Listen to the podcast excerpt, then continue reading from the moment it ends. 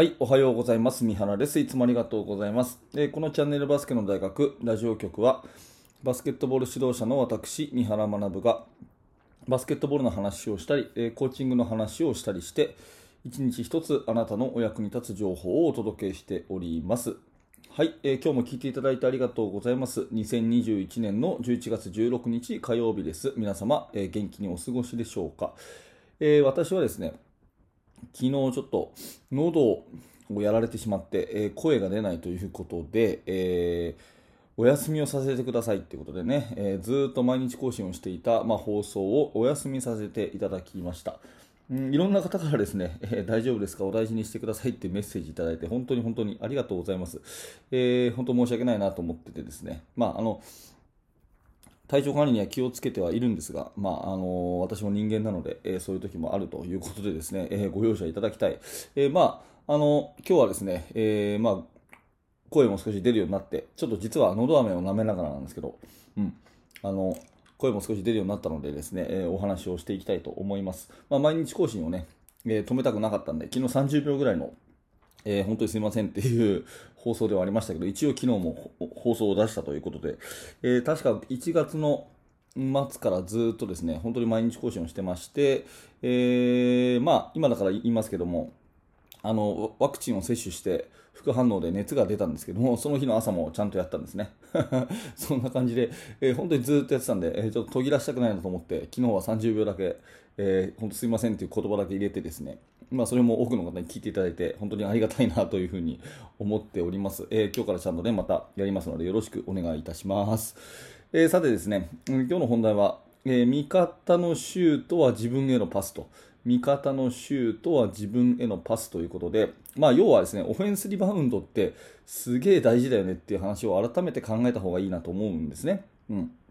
あの、味方のシュートは自分へのパスっていう言葉は、かの有名なですね、えー UCLA のジョン・ウッテンさんの、うん、本を昔読んだ時に確か書いてあった本だ、あの、言葉だと思っていて、いい言葉だなと思ってですね、パスってもらいに行くじゃないですか。パス、はい、パスするよって言ったら、そっちの方向くし、手もこう上げるし、ミートしますよね。で、もらうぞっていうつもりでこう、心構えするじゃないですか。で、それと同じように、味方がシュート打ったら、もうそれ自分へのパスだと思って、ね、ボールに飛びつけっていうんですね。まあ、そういう気持ちで、あの、そういう言い回しで、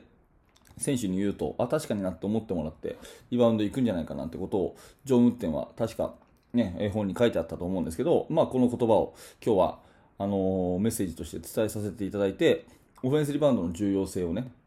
お話ししたいと思うんですが、まあ、一つはですね、うん、オフェンスリバウンド、最近、あの行かないチームが結構多いかなと思うんですね。で、これは、まあ、私自身の反省でもあるんですけど、いわゆる現代バスケットっていうんですかね、えー4アウト1インだったり、えー5アウトだったりするバスケットで、うん、ドリブルでドライブしていって、えーそれ以外の人はスリーポイントラインの外にいるというようなそういうバスケットですよね。まあ、それドリブルでドライブしていってシュートを打つ、それからディフェンスを収縮させてアウトサイドにパスを出してスリーポイントシュートを打つ、まあ、当然シュートセレクトとしてはいいんですけどもリバウンドの体系としてはあんまり良くないという落とし穴があるわけですよ。うん、ここ大事なんでもう一回言いますけど現代主流の4アウト1イン5アウトはリバウンドの体系としては良くないっていうことですね。うん、で NBA とか、まあ、この前の、あのー東京オリンピックのね日本代表の特に女子の銀メダルを取った女子のチームとかは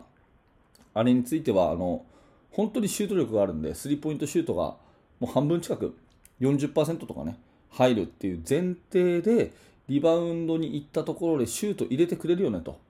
うん、リバシュート入れたらある意味リバウンドに行くのって無駄になるわけですからオフェンスリバウンド行くぐらいだったらセーフティー戻っちゃおうとシュートはどうせ入るからというようなそういうまあ算数でえオフェンスリバウンドに行かないっていう選択を取ってるわけですね。うんまあ、要はシュートがすごい入るっていう前提でリバウンド行かないわけですよ。で、これを、まあ、私は高校生ですが、高校生とか中学生とかミニバスとかっていう育成年代の子たちにそっくりそのまま当てはめると当然うまくいかないわけですよね。なぜならシュートは外れるから。うん、でシュートが外れるのにもかかわらずそのリバウンドに行かないっていう習慣を身につけさせちゃうのも良くないしで第一試合にはまあ勝てないですね、やっぱりあの外のシュートばっかりになってリバウンドがないというふうになるんでだからまあ、そのオフェンスのシステムでノーマークでシュートをさせるために動き作りだったりスペース作りだったりっていうのは必要ですけどそのシュートを作るっていうことと同じぐらいオフェンスリバウンドに行きやすい形を作るってすごい大事じゃないかなって思うんですね。うん、ここすっごい大事なところだし、まあ、最近いろんな試合見てると結構ここはね、うん、まあ行かなかったりしがちかなって思うんです。うんまあ、昔はね、よくこうトライアングルポジションって言って、3人はあのリバウンドに入りましょうと、三角形リバウンド入りましょうと。で、ロングリバウンドがいて、セーフティーがいてっていうね、そのみんなとりあえずリングの正面にこう来ましょうっていうのが普通だったんですけど、その辺があんまりなくなってきちゃったなっていうところは、うん、少しあの気をつけないといけないところかなと思います。リバウンドに行かないっていうことは、まあ、機械損失ですね。まあ、あのみすみすその目の前に取りに行けば取れるボールを行ってないっていうことになるんで、えー、そこはですねシュートチャンスをどう作るかっていうことと同じぐらいもしかしたらそれ以上にオフェンスリバウンドに行きやすい体系を作るっていうのは大事かもしれないなというふうにま思うわけですね。うん、それに加えてですね、えー、リバウンドを取りました。取ってすぐシュートに行きますよね。それっていうのは、まあ、もちろんゴールに近いんで、シュート率も高いっていうのもそうですけど、ファールがすごくもらいやすいんですよ。ファールがね。うん、で私は常々このラジオで言ってますけどフリースローがたくさんもらえるチームっていうのは勝つんですよね。フリースローがたくさんもらえるチームっていうのはもう間違いなく勝ちにつながります。ファールってやっぱり怖いじゃないですか。相手チームもね、えー、エースだろうと誰だろうとファールを5回したら試合出れないわけですよ、うん、で多くのチームは前半で3回とかね、えー、試合終盤でね、えー、4回とかねなったら一旦ベンチに下げるわけですよ、その選手がどんなに主力でもやっぱり最後までコートに行ってほしいから。ということはですね一番その選手の活躍を止められるのはある意味ファールをさせるってことなんですよね。うん、そのボボール持たせないとかねダブルチームするとか、まあ、それは普通なんですけどそれ以上にファールをその子にさせちゃうとでベンチに退かせちゃうっていうのは非常に強力なこう、ま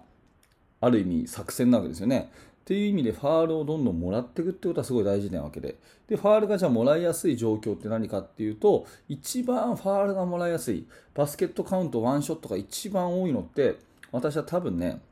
オフェンスリバウンドのシュートだと思うんですよ。これね、数をしっかり取ってね、統計を取って、なんか論文とか書いてる人がいるかな、どうかな、まあ、私もちょっとそういうやりたいと思うぐらいですね、どういうあの状況がファールされるのかっていうことをちょっと改めてね調べてみたいなって最近思うんですけどそのリバウンド取ってシュートっていうのはそのフォあのシュートフェイクにも引っかかりやすいし、えー、相手チームはですねまあオフバランスですよねあの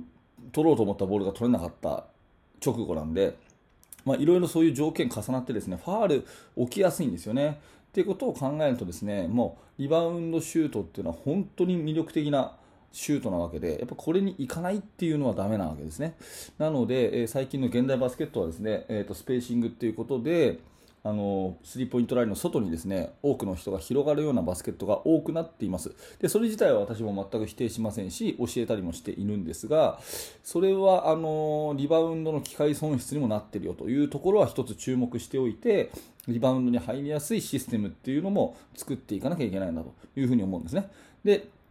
そこでリバウンドを取ればですね、えー、そのままシュートに行って確率も高いし相手が最も嫌だと言えるファールをさせることにもなるしということで、えー、ぜひぜひですねそのリバウンドシュートっていうものの重要性をもう1回、あのー、認識するためにですねチーム全体で認識するために、まあ、そもそも味方のシュートは自分へのパスだよと取りに行こうよっていうこの言葉をですね、え、チームでもう一回共有してみるといいのかなと思ったので、はい、えー、そんなお話を今日はさせていただきました、えー、今日のテーマは味方のシュートは自分へのパス。オフェンスリバウンドにもっともっと行ってみましょうというお話でございました、え何らかであなたの参考になれば嬉しく思います。よし、喋れましたね。えっと、声が出ました。はい。えー、っと、この放送はですね、えー、っと、バスケットボールの話、えー、指導者の目線でですね、毎朝お届けしております。はい、えー昨日も一応ね、放送が続いたということで、連続更新、連続記録更新中でございますので、えーぜひ明日の放送でもお会いしましょう。えー最後のお知らせをさせてください。バスケの大学では、指導者の方向けに無料のメルマガ講座をやっております。チーム作りについてのいろんな情報をですね、え2日に一遍、直接私からあなたにメールでお届けしますので、えー指導者の方、バスケットボールの勉強したいという方はですね、ぜひこの放送の説明欄からリンクをクリックしてみてください。そしてメルマガをね、受講した方で、より深く学びたい、えーより三原と一緒にバスケットボールの話をしてみたいという方はですね、バスケの大学研究室という場所もあります。そちらの方もぜひ覗いてみてください。はい、最後までありがとうございました。三原学でした。それではまた。